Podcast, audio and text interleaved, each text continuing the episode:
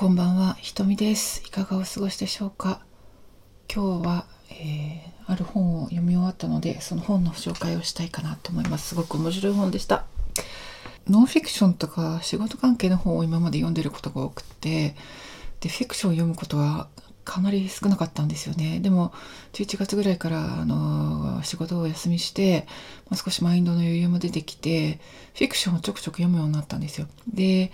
お伝えしている通り南アフリカ出身の作家ベッシー・ヘッドの本を日本語で翻訳して出版したいので、まあ、翻訳ってどんなものかなと私全然専門家ではないので、まあ、翻訳小説ってどんなものかしらと思っていて、まあ、あんまりじっくり読んだことがなかったので、まあ、読んでみたんですよね。でツイッターとかでよくあのお目にかかるえー金井真由美さんっていう翻訳家の方がいらっしゃるんですけれどもその方が訳された、えーセルリアンブルー海が見える家」っていう小説を読みました。これがね上下巻なんですけどいやかなり面白かったですね。これ素晴らしい小説でした。でファンタジー小説っぽいんですよ。かといってなんか子供向けということでもないんですけどうん、まあこのここで描かれている世界っていうのは、まあ、魔法生物というか魔法を使う青少年みたいな子供たちみたいな存在がある世界なんですよね。でこういう普通まあアマゾンの解説で言うと、えー普通と異なる個人の児童保護施設や学校を運営する魔法青少年担当省通称ディコミーでケースワーカーとして働くライナスは猫のカリオペと静かに暮らす几帳面で真面目な中年男性。そんな彼が最高幹部から抜擢されて重大任務を任された。マーシャス島にある児童保護施設の謎めいた施設長アーサーと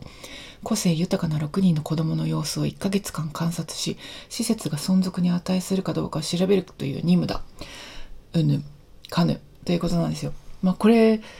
その秘密のねあの施設であの6人の子供たちがいてその子たちがまあ魔法生物というか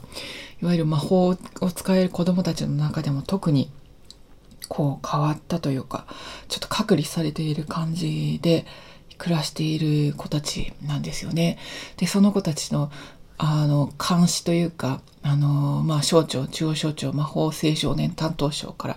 ケースワーカーとしてこのライナスっていう40歳の中年男性が行くっていう話で、まあ、そこでまあ心の触れ合いとかこうライナスがどんどんこう変化していくっていうか、うん、そういう物語なんですけどいやあの結構上下巻で長いんですけど引き込まれるぐらいどんどん展開していってでそれぞれのキャラクターが魅力的で、うん、面白かったですね。でまあ私が感想として一つ言えるのはこれ結構深いテーマを扱っているなと思っていて、まあ、魔法生物といってファンタジックな小説かっていうとまあファンタジックなところもあるんだけどなんかそういうテーマではなくてこう変わったものつまり魔法生物に対する差別と偏見みたいなものが人間の間にあるわけですよ。でその差別と偏見みたいなものがこうやっぱりすぐになくなるわけじゃないんだけれどもそれに向かって立ち上がって声を上げていこうみたいなそういう物語なんですよね。でやっぱり苦しい目辛い目にもたくさんあってくるんですよ魔法生物として。うん、でそんな人たちに触れ合ってあの主人公のライナスっていう男性はどんどんこう考え方も変わっていくというか心が動かされていくんだけどその差別と偏見ってやっぱすごい深いテーマを扱ってるなと思っていて、うん今ね人間の社会の中で差別と偏見はあるけど物語の中では差別の対象っていうのは魔法生物とというかまあ本当にねあのー言ってみれば人間に危害を加えることのできる力を持った子供たちなんだけど別にその危害を加えようと思っているわけではないでもそれに対する人々の無知と恐怖が生み出す差別と偏見について描かれてるっていうのはこれは人間の社会にもあるなと。で人間の社会の差別なんて同じ人間同士による差別ですよ。うんまあ奴隷制から始まりねあの19世紀とかの人類学なんて、あのまあ、植民地とか奴隷制をあの擁護するようなために発展してきた面もあるしでその後あの20世紀に入ってからはあのいよいよ南部アフリカなんかは特に白人至上主義で植民地化されていってで南アフリカではあの世界で唯一というか、うん、もう政治体制そのものがアパルトヘイトっていうね人種主義人種差別に基づいてあの展開されたっていうこれ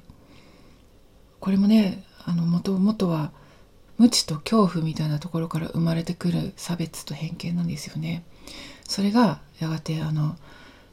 人を恐ろしく攻撃的に変えたりあのやがては人の命を奪ったりっていうことが平気で繰り返されてくるっていうこれってあの一番大きなテーマだと思うんですよ。他者に対する理解っていうか自分とは違う他者に対する、うん、自分とは違う他者との共生っていうんですかね。この小説がまあ物語としての面白さがすごくたくさん散りばめていてワクワクしてどんどん読み進んでいくんだけどやっぱりこの主人公のライナスの心が変化していくとかまああの子供たち島の人たちの考え方が変わっていくとかその心のやりたいっていうところでもうすごく引き込まれる人間的な作品ではあるなとは思いました。うん、でもなんかいい話を読んだなと思います。で翻訳もすごく素敵でなんかあのー、読みやすいしかといってこう原文を大切にしようってされているところが多々見えるなと思っていて。うん、なんか翻訳の勉強もさせていたいただいたような気がしますが。でこの原作者現代は何つうのかなこれ。あ The House in the Cerulean Sea ですね。で by TJ クルーン TJ クルーン TJ クルーンっていう人ちょっとググってみたんですけどうんとアメリカの人でファンタジーとかロマンティックフィクションみたいなのを書いてらっしゃる。今40歳でいらっしゃいますね。で、この TJ クルーン、面白いなと思ったのが、ゲイとか LGBTQ のキャラクターが出てくるっていう小説を結構書いてるらしいですね。で、このセルリアンブルー、海が見える家、The House in the Cerulean Sea っていうのも、これなんかの賞をもらってるみたいですけど、うん、すごくあの人気の作家さんなんでしょうね。物語の作り方がすごくうまくて面白いなと思いました。たまにはねこのファンタジー小説なんて私も絶対読むことない絶対って言ったらあれだけどまず読むまず読むことはないんだけどうん、あの面白い小説を読んだなと思います。あのたまには違う切り口からねあの翻訳の勉強しようって思って読んだだけだけどあのいい本に出会ったなと思いますのでここで紹介させていただきたいなと思いました。セルリアンブルー海が見える家 TJ クルーンさん。翻訳家が金井真由美さんですね。上下巻ですけど、まあ、ぜひ読んでみてください。ということでご紹介をいたしました。今日は雨雲ラジオ61回目瞳でございました。聞いてくださりありがとう。